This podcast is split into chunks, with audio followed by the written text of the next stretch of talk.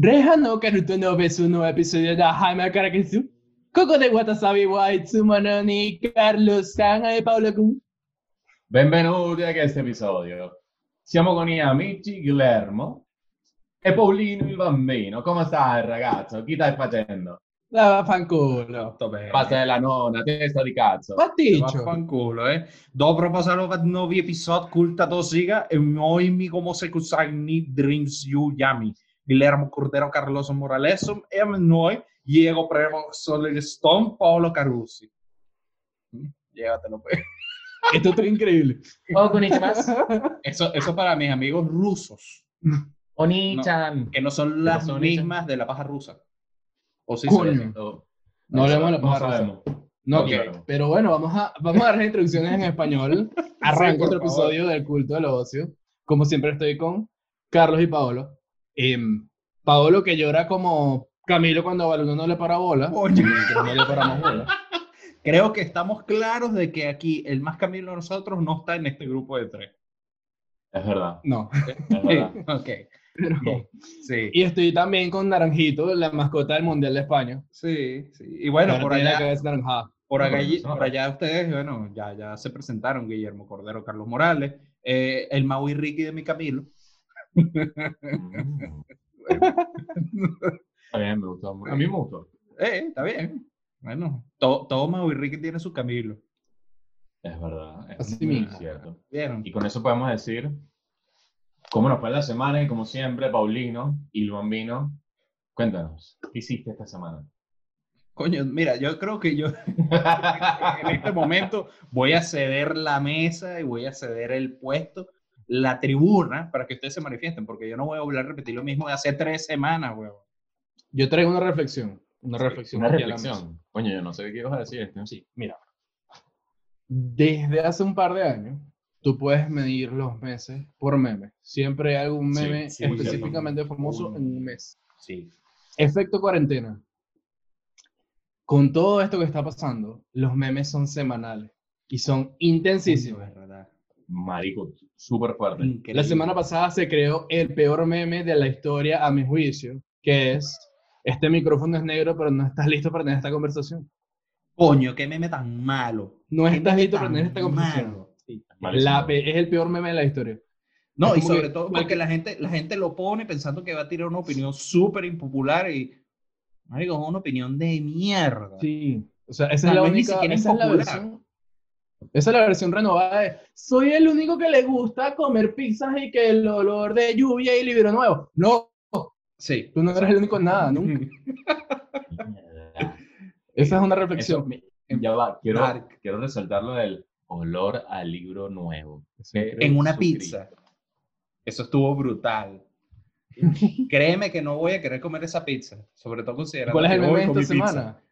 Ah, bueno, buenísimo comiste pizza. Yo, te- yo quiero pizza, maldito sea. Em, ¿Cuál es el meme de esta semana? Ya se lo dije a, a, a Camilo Carusi. Mm. Todo esto que está pasando en redes sociales es con Camilo y Eva Luna. y Sí, Pero ese es el mejor meme. nivel. Ese es el mejor Sí. meme de la semana. Sí, de la semana sí. O sea, Pero- yo, sol- yo solamente me, me- me voy hacia el meme de él cantando. Ah, tu mano. Horrible. Hermano, usted me agarra a mí la mano así, si yo estoy durmiendo y lo parto a coñazo. Marico, yo, yo Sí. me ¿Qué es de la risa que literalmente lloré después de eso. Eso fue como el jueves cuando salió, o por lo menos la primera vez que yo lo vi, el meme de la nueva temporada de You, la serie. Coño, con la cara de Era Camilo. Marico, Ay, nada, Sí, eso lo pasó Legendario. Lloré de la risa, yo lloré de la risa. Gracias, Paolo, por haberme mostrado eso. Yo lloré de la risa y lo amé demasiado. Increíble, increíble. Legendario, legendario. De hecho, yo hice el ejercicio de visitar los feeds de varias páginas de memes, los shitposting que en Instagram Sí. están Sí, publicando alrededor de alguien no sabe lo 20 que es shitposting, es como posts de mierda que son chistosos, pero están hechos de una manera de mierda, y por eso se llama shit, que significa mierda, para los que no sepan hablar ningún tipo de idioma que no sea español. Sí, están mal hechos adrede. Pero Sí, sí, por eso es que hay mucha la- gente que la- no los considera chistosos. Exactamente. las cuentas memeras están subiendo alrededor de 25 posts al día. O sea, cada vez que abres nota que Instagram, las mismas cuentas, vas a tener dos o tres posts así en línea de una cuenta. Y es un patrón. Pero, pero ahí hay algo que te lo voy a decir de una vez. como hay tantas cuentas y están colocando tantos posts al día, se están poniendo repetitivos. A veces ves el mismo post Muy repetitivo. cuentas. Sí. Entonces, Es que ahí tú Claro, te das cuenta que hay muchas cuentas de lo que hacen es curar memes. Sí. sí, De hecho, obvio. ahora, actualmente, que esto viene como unas semanas atrás, me atrevería a decir un poquito antes de, apenas un poquito antes de que empezara la cuarentena, Habla, hacia acá. el... ¿Qué? Habla hacia acá. ¿Me, me, me pegó más así? Así. Sí. No, no, Ven, ven. ven, así, así solucionamos los Ajá. problemas aquí, abrazados. Mira, el, el meme que estoy mencionando es el meme del típico douchebag venezolano, que es el que la- le pasé, de el, el que está tal- utilizando el megging, que es un jean hiper pegado, la chemis metida por dentro de la cos, con los lentes, el contigo, el reloj, la merú, y me voy para Miami, y además tengo un bodegón. Y estudió la PAE. Ah, claro, obvio. Me encanta rumbear en Woody. Sí, sí. No, En pero, pero no Woody, sabes si. Woody todavía está, weón. No sé.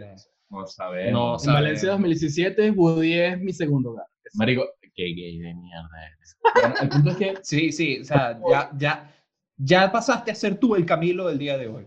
Sí, marico, demasiado gay. Ya, Pero no, voy a dejar ese bigotico así para él. Ese meme fue, y esto es una historia verídica, una compañera de trabajo, 100% chilena, me pasó ese meme y lo entendía.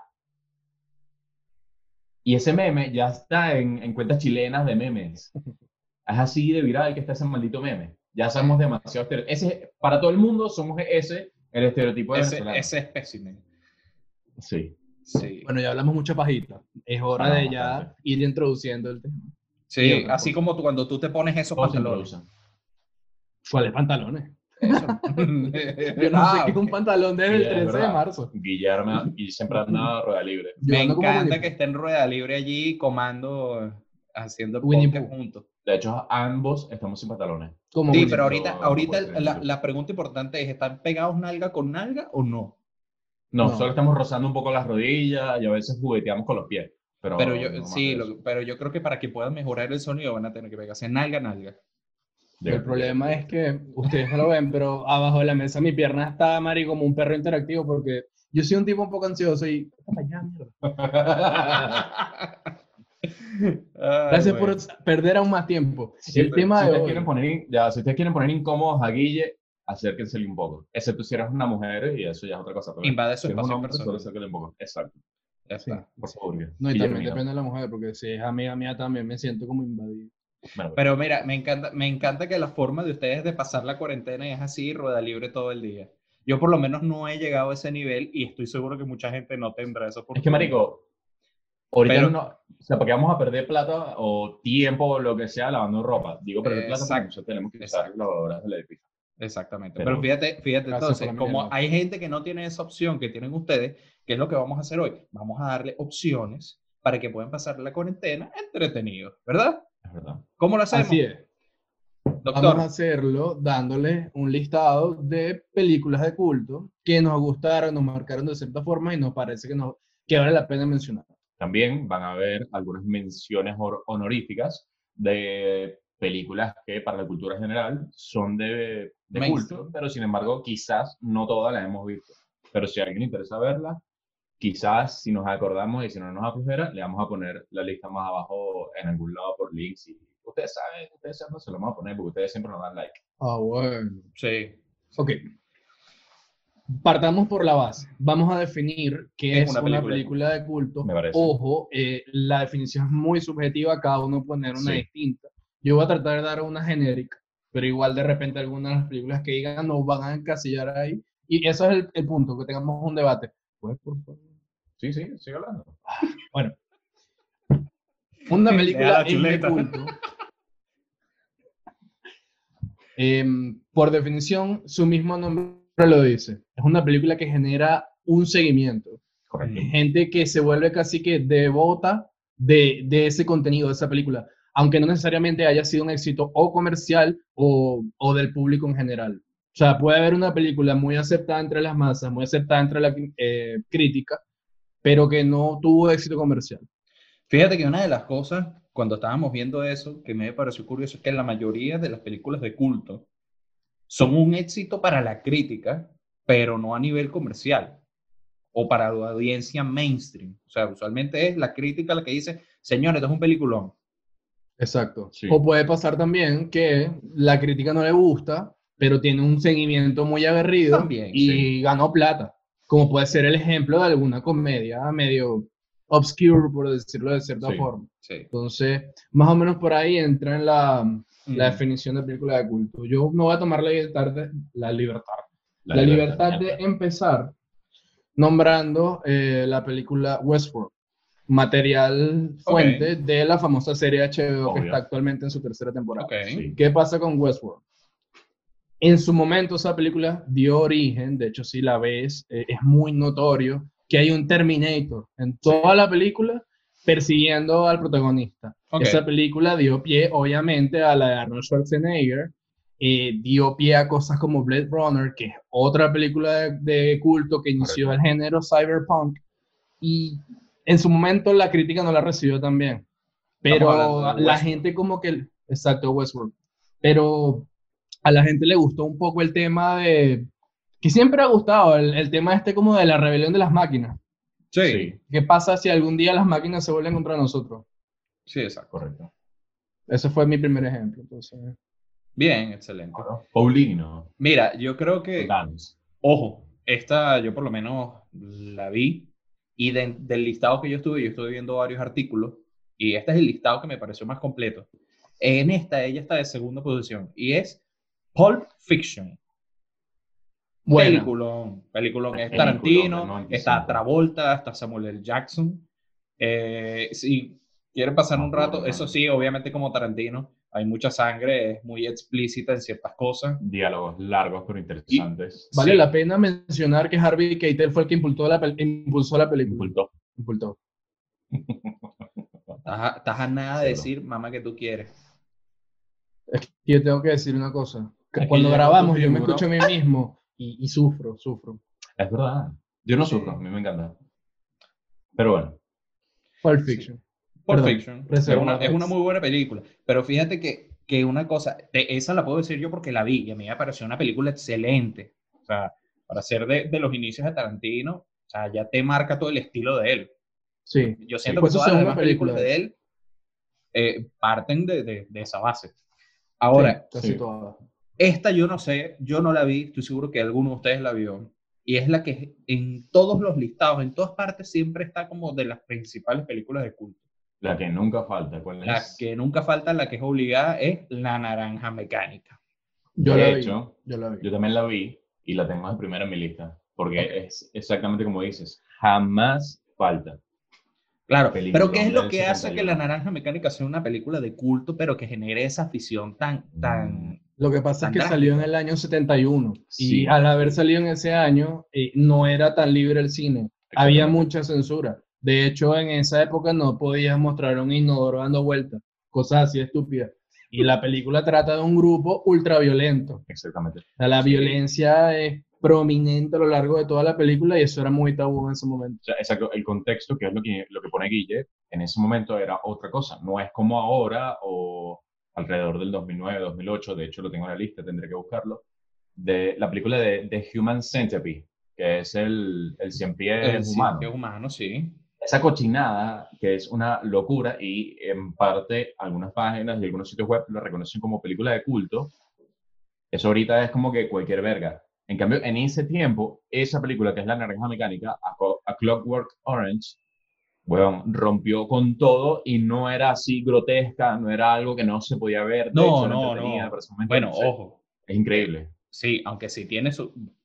Bueno, obviamente, yo tengo bastante Argumento, tiempo. por supuesto. La vi, la, yo la empecé a ver, te estoy hablando hace unos ocho años, y no, tú, no pude, no pude seguir. Llegó un punto en el que paré y dije, no, no puedo seguir viendo esto. O sea, era demasiado... eh, eh, para mí no era tanto lo grotesco, sino el nivel de violencia era tal que ya me desagradaba. Es que empieza muy duro esa película. Sí, sí, empieza entonces, con actos de violencia. Sí, yo dije, no, yo no, yo no puedo ver esto. O sea, y, y sé que tengo que darle una, una, una visita de nuevo, pero, pero bueno, ya, ya, ya entendiendo un poco más de, dónde, de, de qué va. Claro. Sí. Exacto.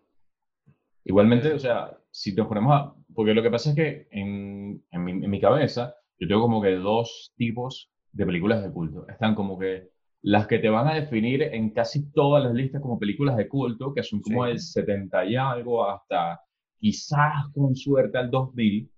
Y después está Sí. la otra parte, que son las que son como el 98, 99 en En adelante. adelante. Exacto. Entonces son como que muy, muy marcadas. Sí.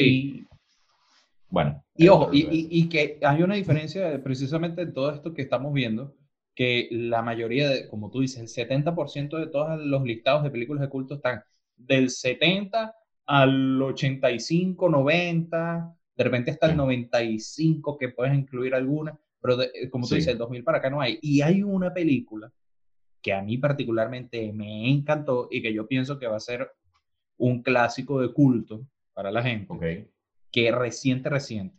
Y es Diamantes en Bruto. Para los que hablan inglés, Sí. Uncut Sí. Gems. Película o sea, y, y yo creo que desde ya, Sí, desde ya eso tiene que ser un éxito de culto. te digo, Más es, el aún- mejor, es el mejor papel de Adam Sandler. Ya está. Y más increíble Sí. aún el papel de las nalgas de Julia Fox. ¿Qué te pasa? Coño. ¿Qué, qué coño te pasa? Momento misógino del día.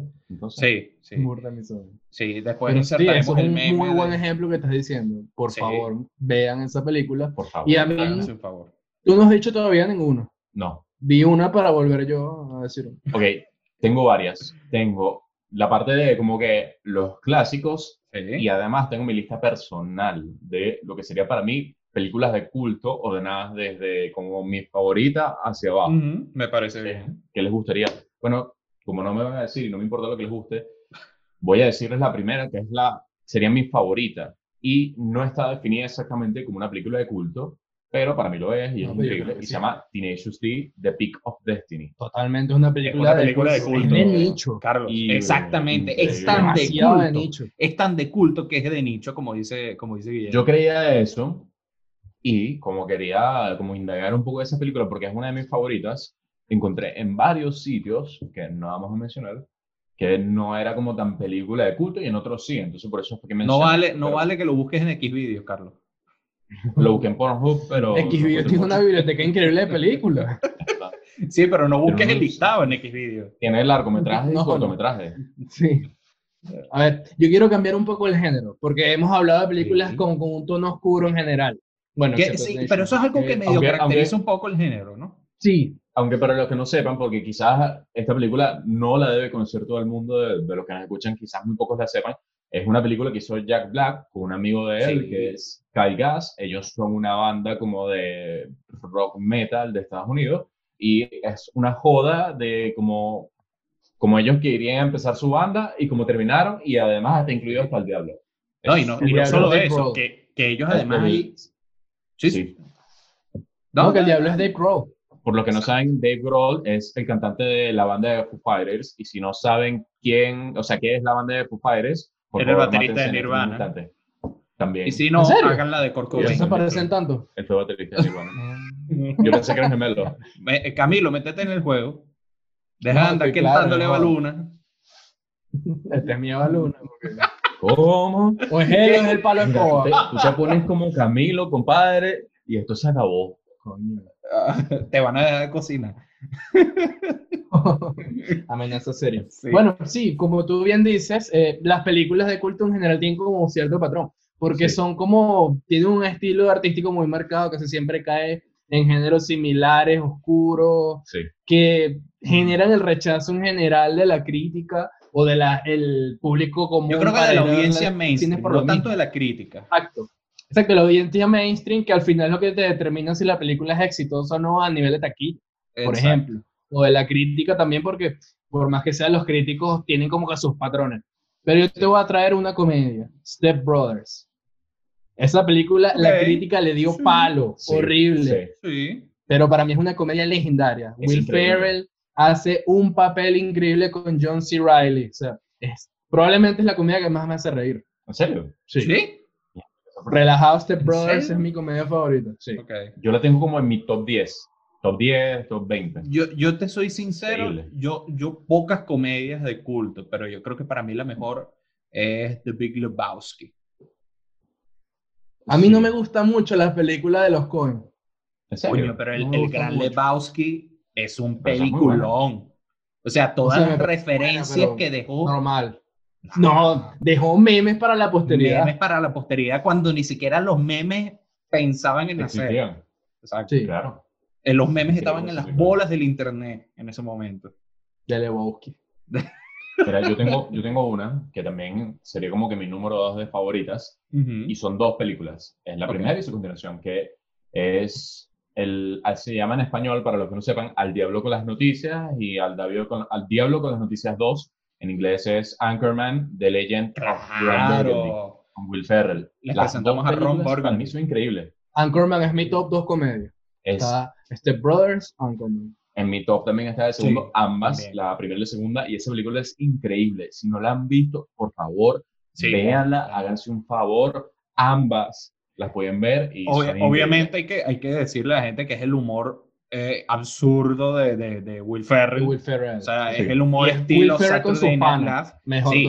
Exacto, o sea, tienes a Will. Ferrell, tienes a Steve Carell, eh, Paul Rudd. Paul Paul Rudd. Rudd estaba ahí. o Tienes sea, a Seth Rogen. ¿Cómo Sí. se llama el de Whammy? Se me olvidó Whammy. nombre. De Se me olvidó el nombre del Whammy, pero es el pelón ese que sale en casi toda la comedia. también. sí, sí. Eh, en algún punto también, ¿quién es el otro que sale? Bueno, sale demasiada gente. Sale, sale Vince Vaughn, que es de Vince. otro. Sí, Bueno, o sea, sale, el, el reparto es estúpidamente bueno. La No, y comedia la- es muy estúpida, pero es increíble. es La novia de Ron es Christina Applegate. O sea, También. es un reparto estúpidamente estelar. increíble.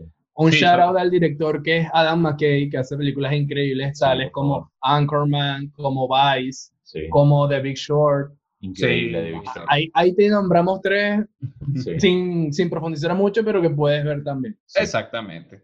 Mira, voy a, voy a echar para atrás el género. Voy a salir un poquito de Dale. la comedia porque de repente Dale. ustedes van a volver.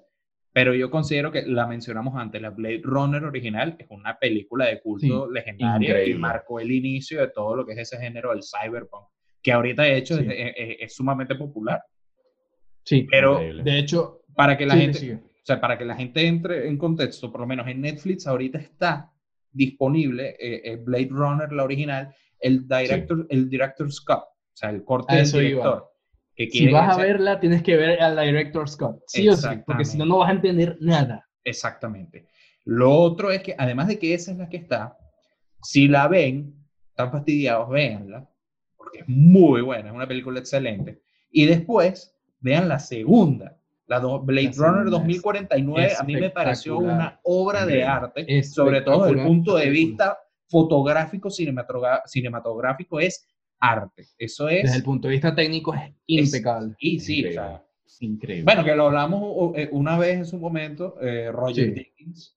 o sea, Roger Dickens fue el director de sí. fotografía de esa película. Exacto. Un artista. y De hecho, esa película le mereció su primer Oscar. Exactamente, después de como 13 nominaciones. Después de, sí, exacto, tres Trece, nominaciones. son como un millón de nominaciones. Ahí también quiero hablar entonces del director Denis Villeneuve, que es sendo director. Denle Sí. la oportunidad, si van a ver Sí. Blade Runner, pueden ver Prisoners, pueden ver Arrival, También. pueden ver. Sicario.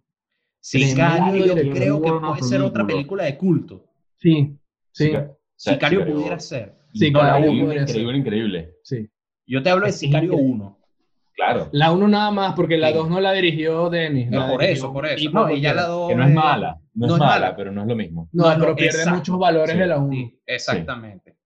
Pero sí, no, yo creo que Sicario es una buena película de culto también. Sí. De hecho, estoy emocionadísimo por el estreno de Dawn. Si el maldito coronavirus nos permite tener cine en noviembre, Habla bien. no es Dawn. Dune, porque es una Ah, duna. Dawn es el amanecer. Dune. Guacho. Sería como Dune. John es exactamente como dijo Pablo. Sí. Bueno, Duna, mierda. Sí, exacto, está bien. Sí, sí, Ah, no, du- no ok, el Parque Dune. Dunas. Obvio. Para las que entienden la Saludo a la referencia. gente de Dunas. Gracias. Bienvenidos los de Mañonguito. Yo voy. No, me toca a mí. ¿Te toca a ti? Uy. Ah, bueno, dale, pues. Perdón. Esta película es muy controversial. Es Ujú. Trainspotting. Pero que no sale ni un tren en toda la película. Es muy es- buena. es una película muy buena Es increíble. que tiene, tiene es como un humor negro, pero además es fuerte la película. Es fuerte. Sí. No, es, no, es, es como- no es grotesca, no hay gore. No es como para que se le muestres a tu hijo de 5 años, pero es increíble. Exacto, pero tú puedes agarrar. Requiem for a Dream y Trainspotting, ambas películas de drogas duras, Sí. Sí. donde los personajes llegan a lugares muy oscuros y darks. Sí. Y Trainspotting es comedia, es más pasable. Sí, sí, tú. Es muy chistosa, es muy buena. Sí. Y tiene la icónica escena del baño, horrible, así asqueroso, llena de Sí. mierda. O sea, Sí. por favor, véanla si no la han visto. Peliculón. Sí, Porque bueno, Requiem es muy darks. Es burda de Dark weón. Sí. Sí. Muy Tú sabes, una, una película también que, que generó culto. Bueno, es- esta me imagino que ustedes la vieron, por lo menos tu Guille, no sé, Carlos. Memento. Sí, Sí. claro. Está. La segunda película de Christopher Nolan. Debo decir que no la vi a la primera, eh, solo la terminé de ver porque me interesó, como que quería saber, pero a la primera no la pude ver. Porque estaba jugando Black y todo.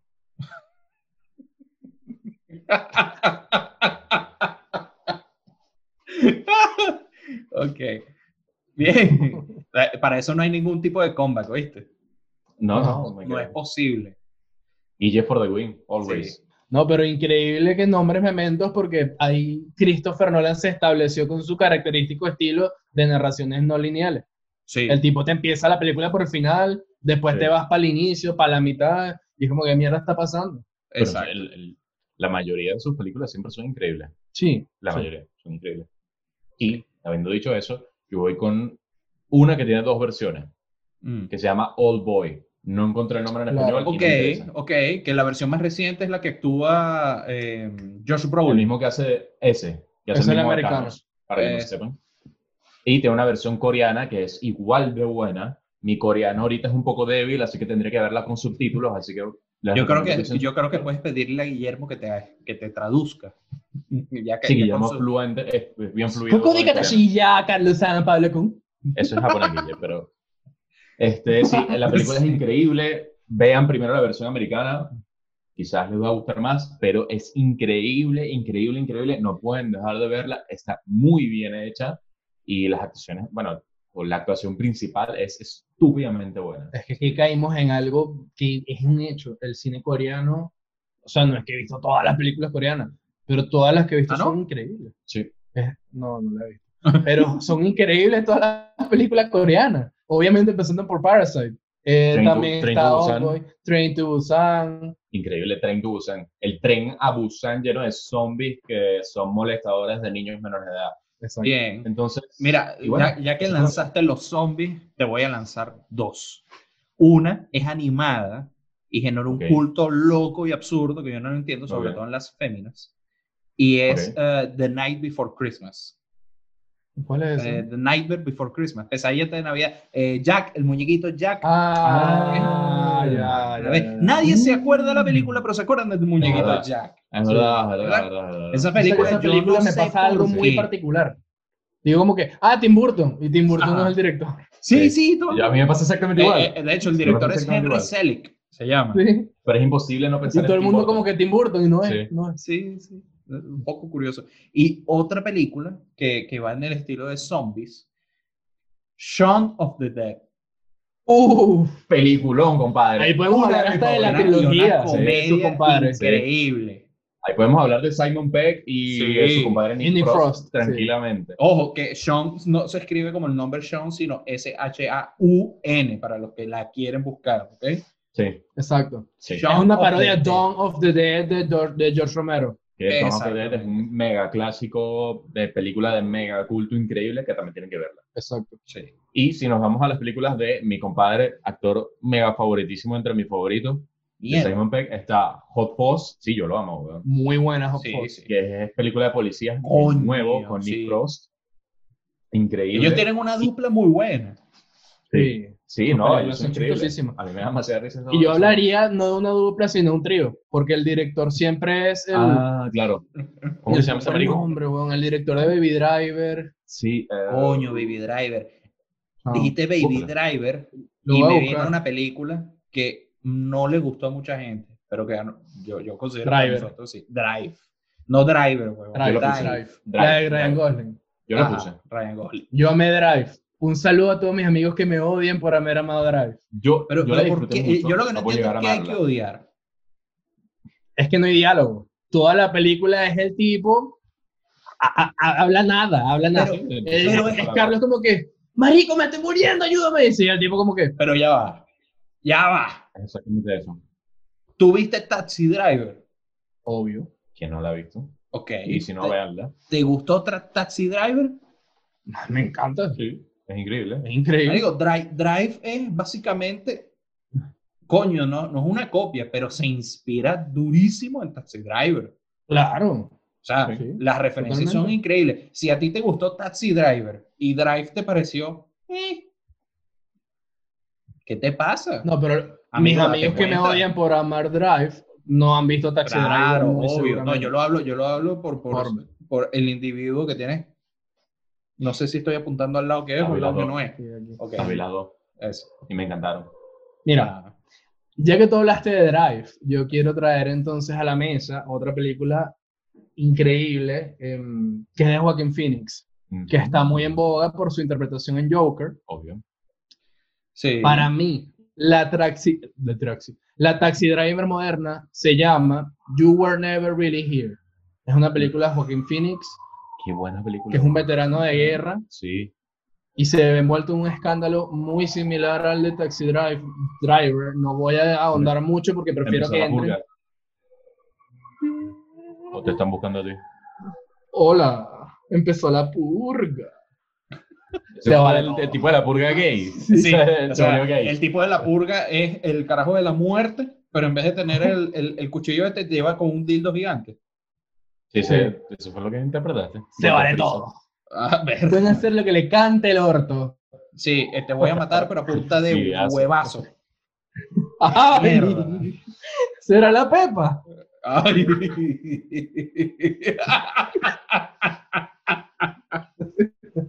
Así quieres tú que te llegue la muerte. Coño, va al inframundo. Oh my god. Director de las películas de, de Simon Pegg con Nick Frost, eh, Edgar Wright. Ah, Director de marico, culto. O madre, sea, claro. este tipo es un director de culto. Todas las películas son, son de culto. No tienen éxito comercial, pero tienen éxito crítico y la Sí. gente la ama. Y la gente Mira, ellos tienen, ellos tienen otra película, hablando que estamos hablando del fin del mundo, zombies, que además tiene como que su hermana o su hermano gringo, que es, la película de ellos se llama mm, The End, si no, me, si no me equivoco, que es que se va a acabar el mundo. Ok. Simon Pegg es como que un fracasado en la vida y tiene que ir de pop en pop, o sea, como de bar en bar, que era lo que sé cuando ellos estaban jóvenes, y el mundo se acaba, y hay unos aliens y toda la huevona. Y tiene su hermana americana que se llama This is the End, This is que the tiene end un elenco de puta madre, exactamente. James Franco. Jonah Hill. Michael Cera, Aziz Ansari, Aziz, Aziz. Ansari, Seth Rogen, sale todo el mundo en esa mierda, es Sí. increíble. Hasta Emma hasta Watson. Emma Watson, ¿sabes? Emma Watson Sí. sale, weón. Se la querían violar. Oye, y Channing No, Tatum. no digas No lo voy que pensaste. No digas lo que pensaste. No, no pasa, no pasa. ¿Qué? Ok, no lo voy a decir, pero si ven la película, por favor, fíjense en el momento de Channing Tatum. Coño. ¿Cómo es que se llama el, el, el, el- el que es el douchebag? Que justamente lo de Channing Tatum, el que tiene la serie que se llama Kenny Powers, ¿cómo que se Danny McBride. Danny McBride. Increíble ese personaje. Y si, y si podemos saltar series, véanse Kenny Powers. Pedazo de serie. de Vamos a aprovechar esta cortina que nos hizo Nuestro Carlos gran amigo, pero mira, esa fue una cortina súper planificada, súper hermosamente coordinada y bueno, y el, Sí. el traslado Fue de la tema fue... traslación más Sí, smooth de tema de la historia del podcast. Sí, con Pero esa Richie, nota- ¿estás preparado para hablar de eso?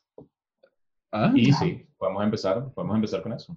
Vamos a empezar con la serie. Em, bueno, vamos a Bueno, ya, ya. lanzar una, una Yo te- rapidito. Sí, yo te digo algo, ya que guárdatela porque si el señor tiró la cortina, que arranque y tire la primera piedra también, pues.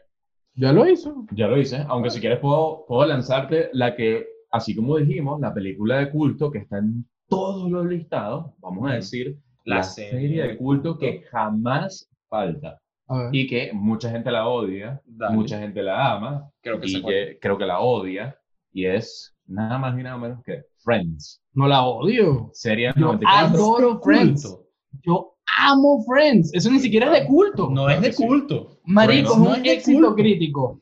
Son los actores mejores pagos de la historia Eso de no la tiene- no televisión. que ver, y la gente la ama. Sí, Y no, weón, hay gente que la odia. Yo conozco gente que la odia, aunque yo la amé demasiado. Marico, el 15% de la población, todo el mundo ama Friends. sí.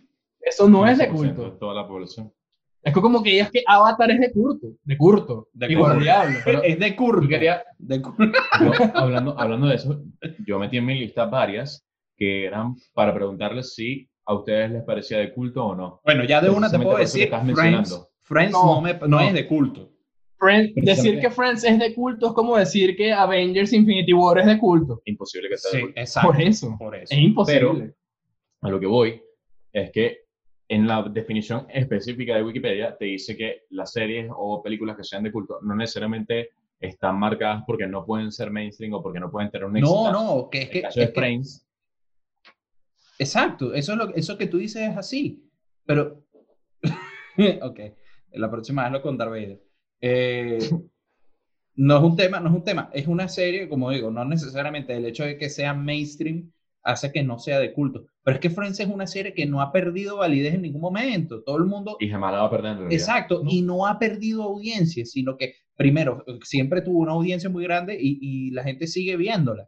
O sea, De hecho, Yo yo esta semana gente, estaba conversando con alguien que me dijo, yo trabajo con Friends puesto en Netflix. eso. yo conozco gente que Exacto. todavía repite temporadas de, Net- de Friends, perdón, como que hoy empezó por la cuarta temporada y empezó a verla y después Ajá. sigue y así, y la ves Exacto. todos los días. Que es lo que yo hacía en la universidad. Yo tenía clase hasta el mediodía, me iba a mi casa y ponía Warner. Exacto. Eso es la versión pero- pero- 2.0 de eso. Pero eso no es, eso a para mí no, no es Sí. una serie de, de culto para Ajá. nada. No Una culto. serie que sí. ¿Tú sabes qué peli-. ¿Tú ¿Qué sabes qué serie sí es de culto? Ajá. Serie sí o sí es de culto.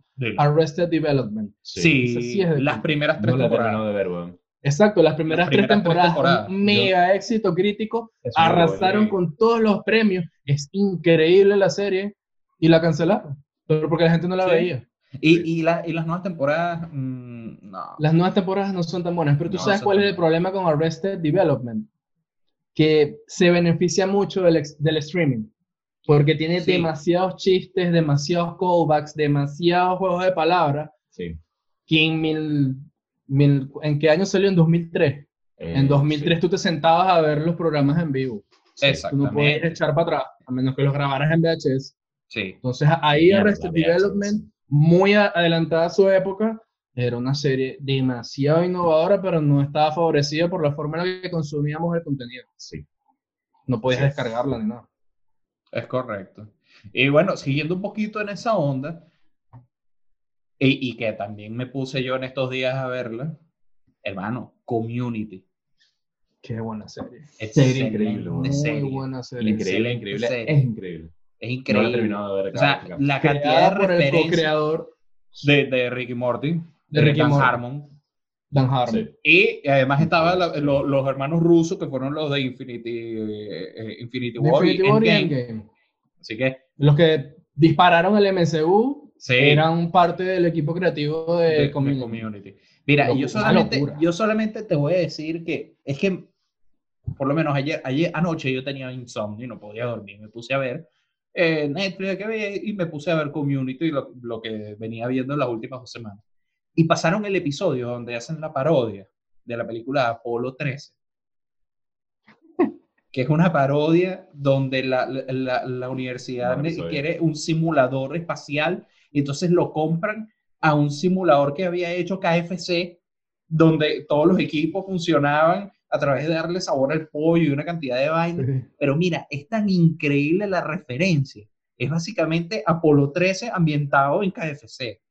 Sí. Y mira, yo, yo lloré de la risa, lloré de la risa. Increíble ese episodio. El episodio con el que yo lloro la risa y es dirigido por los hermanos rusos precisamente, es el primero del paintball. Claro, el de la Es- primera temporada es el penúltimo. Es una, Sí, es, es es una todo duro de de matar. Sí. Duro de matar, versión paintball en una universidad. Brutal, increíble.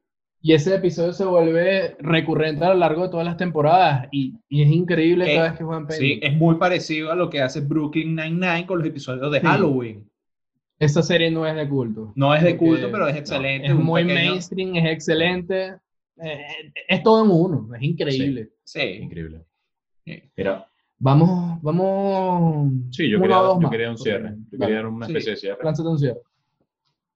la tribuna. ¿Qué me dicen ustedes de esta serie que más allá si es o no es? Y yo creo que me lo digan ustedes. Tú eres. Sí, yo soy. Ok. Eh, la serie que se llama The Office, Steve Carell. ¿Qué tienen que decir de eso? Yo creo que 2005, sí era una 2006. serie, sí es una serie de culto, pero se ha vuelto mainstream en los últimos dos, tres años. ¿Por qué? Sí, por los memes. Por los memes. Sí. Buena. Por los memes y por el streaming. Eh, Como es exacto. fácil de streamear, porque Exacto. ahora está en Amazon Prime, en Sí. Estados Unidos está en Netflix, En Estados todo el Unidos. mundo llegó a The Office, pero al principio Claro. era una serie medio obscure. Sí, si yo sí. dijera, O sea, no yo veo The Office, es veía. como que, Es- Ah. Exacto, la serie salió más o menos en el 2005. y Si tú te vas a ese momento y tú me decías que tú conocías la serie y además la veías, que Claro. bien dijo, tenía que ver en vivo, verga, era una sorpresa para mí. y de No, paso y- era Steve Carell cuando no era nadie. Sí, Sí, hasta de que hiciera era Virgen a increíble, los increíble. 40. Sí. Sí. De hecho, Eh, yo, veía, eso. Claro. yo veía The Office en vivo porque en ese momento lo pasaban en, en FX, el canal. En FX, en FX pasaban The. Office. Y, y a veces, claro, para agarrarla era complicado. Pero desde ese momento, yo decía, no, esta serie es una locura, es increíble. Sí. Pero yo la sí, amo, yo- o sea, Ah, Pero yo The creo Office que- es una serie que yo diría, yo quiero borrarme la memoria para volver a ver The Office. sí, Yo podría verla de nuevo No me importa, sin yo- borrarme la memoria. yo sin borrarme la memoria la puedo volver a ver, es increíble. Pero No, yo también, me encanta, los- la amo. eh, sobre todo por los chistes, la mecánica entre todos los personajes, o sea, no, tiene, tiene todo muy bien hecho. John Quiero Krasinski ponerle- antes de ser súper rudo y guapo y bello, que solo era él ahí en The Office. Sí, ¿Eh? antes, Ah, de, de- sí. antes de que Con fuera el peinado de la rudo, historia. con barba. Sí, lo hecho todo papeado con barba, Sí. director galardonado de A Quiet Place. Increíble. Increíble John Krasinski. Pero Sí. vamos a, a un bonus track a lo que dijo Carlos para ir cerrando. Sí. Parks and Recs es un spin-off de The Office. Buenísimo. Sí. Sigue el mismo formato mockumentary, Sí. que es donde los personajes se sientan y hablan con la cámara rompiendo la cuarta pared. Eso fuera un reality. Exacto, se volvió su propia cosa. Se despegaron totalmente de The Office porque de hecho iban a haber referencias a Dunder Mifflin y todo ese Sí. peo. Sí. Pero dijeron, no, esto, esto es su propia cosa. Y es lo mejor que pudieron haber hecho. Es otra de las series que de verdad me gustaría borrarme la memoria para volver a verla. Pero es por el hecho de la comedia. Sí. Esos chistes por primera vez te ahogan de la risa. o sea, Te cuenta que en, en todo lo que hemos nombrado, más allá de nuestros gustos, hemos mencionado varias veces a Steve Carell. Por lo Sí, menos en sí. The Anchorman 1 y 2, The Office, Vienen a los 40, Un tipazo. Christopher Nolan, que tiene peliculones, o sea, de culto y no de culto increíbles. Hemos, hemos repetido como que Lo que pasa es que Sí. Nolan fue de culto hasta Memento. De ahí para Sí. abajo es como que Cinefilo Starter Pack. Mi director favorito es Christopher Nolan. sí. Esa película está sobrevalorada. ahora, ahora que... ¿No viste Inception? y se me- ¡Qué bola! marico. Mira, y una, y una para terminar, y no, no, no se cae el trompo. Increíble la cantidad de videos que hay de eso, pero no nos vamos a extender, eso lo podemos ver en otro, en otro momento. Sí. Una película que les recomiendo y tienen que verla y es estúpidamente increíble. No sé si es de culto, o sea, yo no me atrevo a decir que es de culto, pero es, y la voy a mencionar como, o sea, la voy a pronunciar como se pronuncia. Casa de mi padre, O de sea, Will Ferrell. esa es la que Will Ferrell es en español. Que es con Diego Luna. 100% en español. Will Ferrell con Diego Luna. Véanla, por el amor de Dios. He visto pedacitos. Se los prometo que es una película estúpidamente increíble. Coño. No les va a fallar. Y ya Mira, se yo- está riendo, ni siquiera la ha visto. Sí, bueno, pero es que se que puede imaginar Will si tú, mezclas, si tú mezclas a Diego Luna con Will Ferrell, ya tú te preguntas un poco qué mierda es esa. Imagínate a Will Sí. Ferrell toda la película hablando en español. Toda, toda. En ningún momento hablan en inglés. Pero es que Will Ferrell hizo una entrevista en The Tonight Show, no, ni siquiera, de Jimmy, em, De Jimmy Fa- eh, Kimmel, de Jimmy Kimmel Show. Y la entrevista fue íntegramente en español. Fue Mierda. chistosísimo. Eso no lo he visto. Que, Hola Jimmy, tú eres muy guapo. Que, Gracias, Will.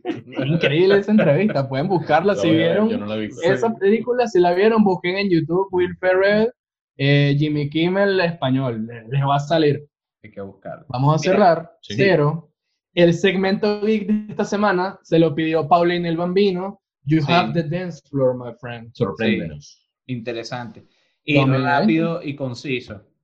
Si vas a cambiar de teléfono y te gusta Apple, llegó el iPhone para ti, amigo. Llegó el iPhone para ti, es el iPhone SE 2020.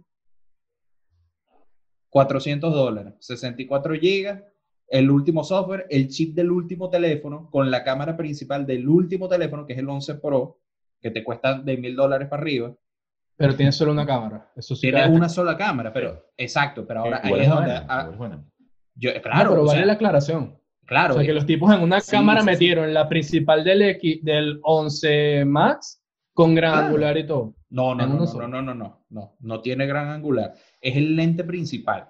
Fíjate que todos estos teléfonos que tienen cámaras múltiples, tienes un lente principal, que es con el que tú tomas la foto normalmente, y tienes el gran, el gran angular, que es el que abre El la toma, el Gaguga, en ruso. No te Eh, con ese huevo. ¿qué? Ah, bueno. Sí, no te ahogues con el mío, ¿viste?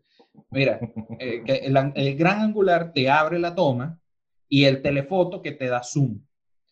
Tú lo que agarras es el lente principal. La mayoría de los teléfonos que están sacando una versión, digamos, budget o de presupuesto o de gama media, de entrada, están utilizando un solo lente, pero te están agarrando el lente principal. Es decir, igual las fotos van a salir bien y lo que, bien. lo que Apple siempre le lleva ventaja a todos es en la grabación de video. O sea, los Sí. mejores videos que tú puedas grabar en un teléfono los vas a grabar en un iPhone. Eso Entonces, es Fíjate, En por- un Google Pixel. ¿qué, qué es lo que yo veo? Wow. en video iPhone le pasa encima a todo el mundo. No en fotos, no, pero en video sí. Pero entonces, fíjate, fíjate esto, esto es un golpe, sobre todo para las empresas como Huawei, Samsung, eh, Motorola, que tienen teléfonos que van dentro de ese rango de gama media, pero ahorita te están dando a ti un iPhone, que antes para... No o lo sea, pondría tan así, porque igual son 400 dólares que no todo el mundo tiene. claro, Mucha pero gente son- opta pero por son- 200. Sí, es pero- pero- pero pero, está Xiaomi. Claro, pero eso es un rango ya Y mucho más abajo. Pero tú el hecho de que ahorita tengas accesible 400 dólares para comprarte un iPhone, que sí, que desde el punto de vista estético es igual al iPhone 8. Es decir, no es pantalla Sí. completa. Estéticamente no me gustó huella. nada. O sea, Obviamente, el marco superior e inferior es increíble. O sea, el Eh, aprovechamiento bueno, de pantalla es como 60%. Claro, pero porque eso es demasiado, eso es 2017.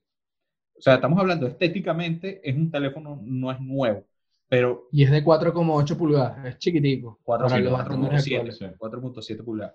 Pero fíjate que sí, pero yo lo veo desde el punto de vista, si tú quieres un teléfono bueno, que te dure bastante, porque si algo tiene el soporte de Apple es que te dura bastante el soporte del software, eh, está optimizado, tiene una buena memoria y básicamente tú cuando te compres un iPhone es porque quieres la manzanita. Eso es así. A mucha gente lo que quiere, ay, mira un iPhone para sacar la manzanita, eso es todo. Ahorita Dicho es eso, que Pablo sí. se va a sacar la manzanita, Mm. ¿De dónde te lo vas a sacar? terminamos. ¿Me, te- me estás terminando? Sí. En, en Sí. el podcast. Tú eres bien arrecho. Vamos a hablar después de esto. No edites esta parte. Mira, ya yo te dije Vamos que la amenaza es deja de cocinar y ya está. Coño. ¿Qué vas a comer, mamá, güey? Pasta con pollo todos los días. mierda. Verga. Te suicidas, Mari. Es mejor que pasta con atún. Pero del 27. No, pero terminamos el episodio. Ya- Sí. ya nos quedó larguito y todo. Pero bueno, unos bonus tracks para que se Sí. diviertan en cuarentena. Pablo ya se puso modo evangélico Apple. Les vamos, además más? le vamos a dar. Es lo único relevante en tecnología. Sí, es verdad. Y les vamos a dar una pequeña lista de como que lo que le gustó a Paolo, lo que le gustó a Guillermo y lo que me gusta a mí. Ahí como para que lo vean si les interesa. Y si tienen preguntas otras huevonadas, también nos pueden preguntar en los comentarios. Y por favor, denos like, suscríbanse, vean la página de Instagram Los y den un poquito de amor. Den un Ujú. poquito de amor. Con eso yo creo que estamos. Estamos. Listo. Suscríbanse. Suscríbanse. Like. Los queremos.